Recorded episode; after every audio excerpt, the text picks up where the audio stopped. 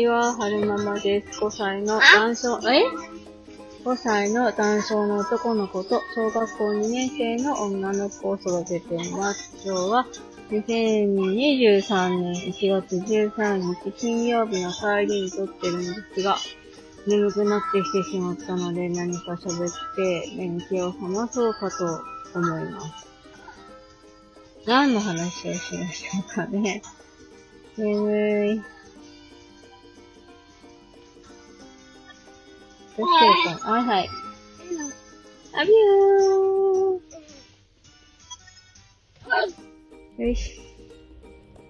先日、放課後での見学をしに行ってきたので、そのお話でもしましょうかね。えー、先日行ってきた放課後では、まあ我が家から近くて、てかその、うーんと、通勤するのによりやすい場所。で、かつ、えー、はるくんに行ってもらおうかなって思ってる特別支援学校の生徒さんも、えー、よく利用してらっしゃる放課後デイサービス施設なんですよね。で、法デイって何かっていうと、まあ、ざっくり言うと、この解釈が合ってるかどうかわかんないんですけど、まあ、障害児専門の学童さんみたいな、そういう感じかなって私は印象を受けてるんですけど、まあ、療育的な取り組みもするんだけど、まあ、うん、みんなで自由に遊んだりもするよ、みたいな感じだっていうふうに先生方もおっしゃってました。で、えー、立地がね、すごく良かったんですよ。法令の場所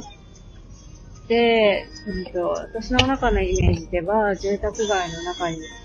あるちっちゃな施設っていうイメージがあったんですけど、建物自体はそんなに大きくないんですけど、隣に、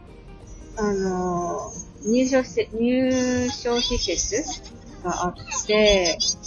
えー、そういう障害のある子が、えー、短期的に、親御さんのなんだろう、様々な事情によりけり、よってお家にちょっと、お家から離れた方がいいな、みたいな子が入所するような施設があって、で、しかもその建物の、法令の前の建物の広場がすごく広いので、冬はそこで雪遊びなんかもするみたいですし、暖かい時期も外でなんかいろいろやって遊んだりとかしてるみたいです。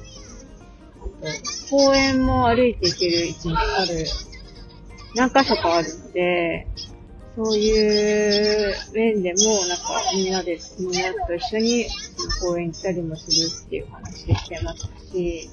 近くに保育園があるので、その保育園児さんとの交流もあったりするって言ってましたし、えー、小中一貫の学校も近くにあるので、その、生徒さんがボランティアで掃除しに来てくれたりするって言ってましたし、そういうなんか地域との交流があるっていうのもすごく魅力的でしたね。で、法で、で、うんと、送り迎えしてくれるところとしてくれないところがあるらしらしいんですよね。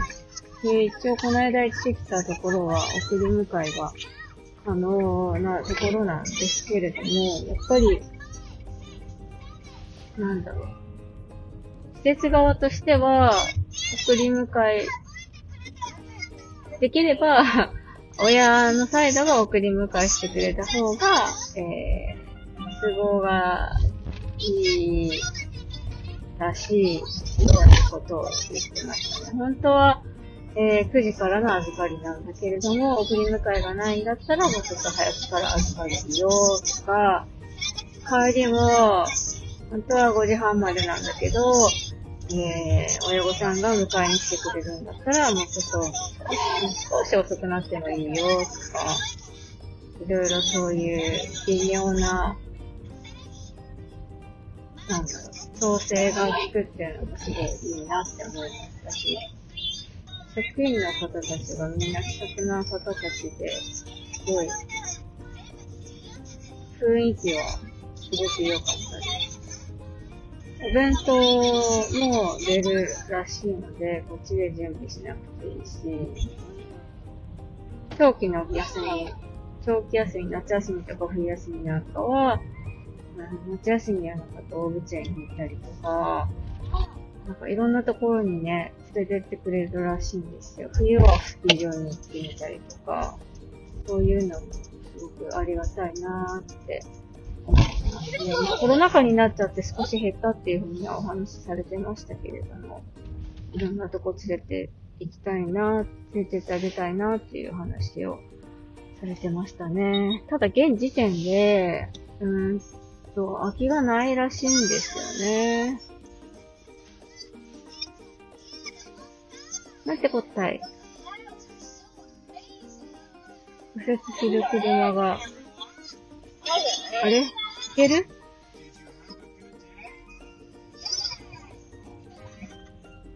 閉まってた。よいしょ。何の話をしてたんでしたっけ？えーと、そうそうそう。えっ、ー、と、現時点では、定員がいっぱいで空きがないらしいんですよね。でもまあ、急遽利用しなくなったとか言って空きが出たりすることがあるらしいので、なんとか入れるように祈っておこうかなって思いました。最後までお聴きくださいまして、ありがとうございました。それでは、また。